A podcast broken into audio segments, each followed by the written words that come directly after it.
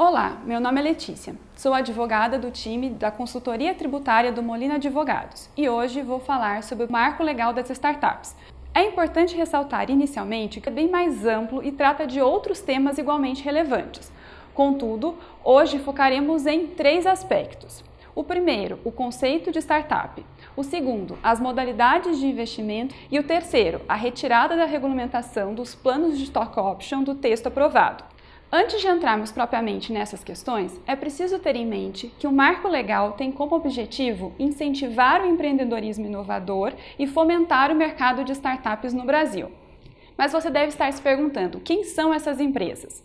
Segundo o texto aprovado, podem ser enquadradas como startups o empresário individual, a empresa individual de responsabilidade limitada, a EIRELI, as sociedades empresárias, incluindo as sociedades anônimas e de responsabilidade limitada, as cooperativas e a sociedade simples. Estas devem ser nascentes ou com operações recentes e voltadas à inovação aplicada ao modelo de negócios, produtos ou serviços.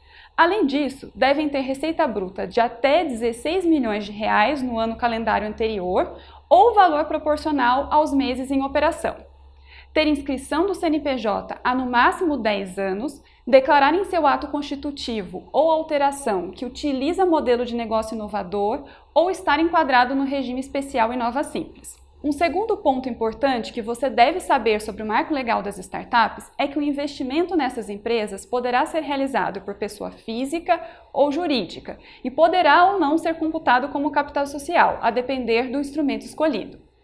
Como mecanismos de investimento que não configuram o aporte do capital social, o marco legal destaca algumas modalidades já bastante utilizadas, como o contrato de opção de compras de cotas e ações, debêntures conversíveis, contratos de mútuo conversível em participação societária, constituição de sociedades em contas de participação, as chamadas SCPs, e os contratos de investimento anjo, conhecidos como contratos de participação.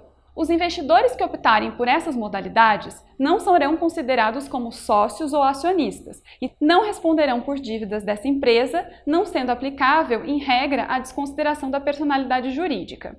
A exceção nesse caso fica por conta dos casos de dolo, fraude ou simulação envolvendo o investidor. Também merece destaque a retirada do marco legal dos artigos que faziam menção aos planos de stock option.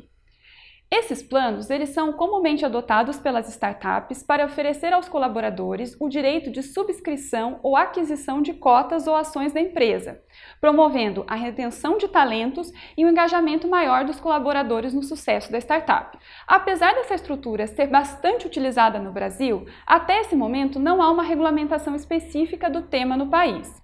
Esse cenário gerou nos últimos anos inúmeras discussões no âmbito administrativo e judicial, sobretudo envolvendo a natureza mercantil ou remuneratória dos planos de stock option e os seus reflexos tributários. O texto inicialmente aprovado pela Câmara dos Deputados previa expressamente a utilização desses mecanismos como complementação da remuneração dos colaboradores, o que acabava fortalecendo o caráter remuneratório dos planos de stock option e indo na contramão das expectativas do mercado. O Senado Federal, por sua vez, votou por retirar do projeto os artigos que tratavam do assunto, sob a justificativa de que este não é um instrumento exclusivo das startups, sendo necessária uma legislação específica para regulamentar a matéria. O projeto voltou à Câmara dos Deputados e, ao final, o texto aprovado deixou de abordar a regulamentação dos planos de stock option. O tema segue pendente de legislação específica e deve ser tratado com bastante atenção pelas empresas, para evitar problemas com o fisco no futuro. Como havíamos mencionado, esses são alguns dos pontos mais importantes do texto final do Marco Legal das Startups. Caso queiram saber mais sobre o tema, eu e toda a equipe do Molina Advogados estamos à disposição para auxiliá-los. Um abraço e até mais!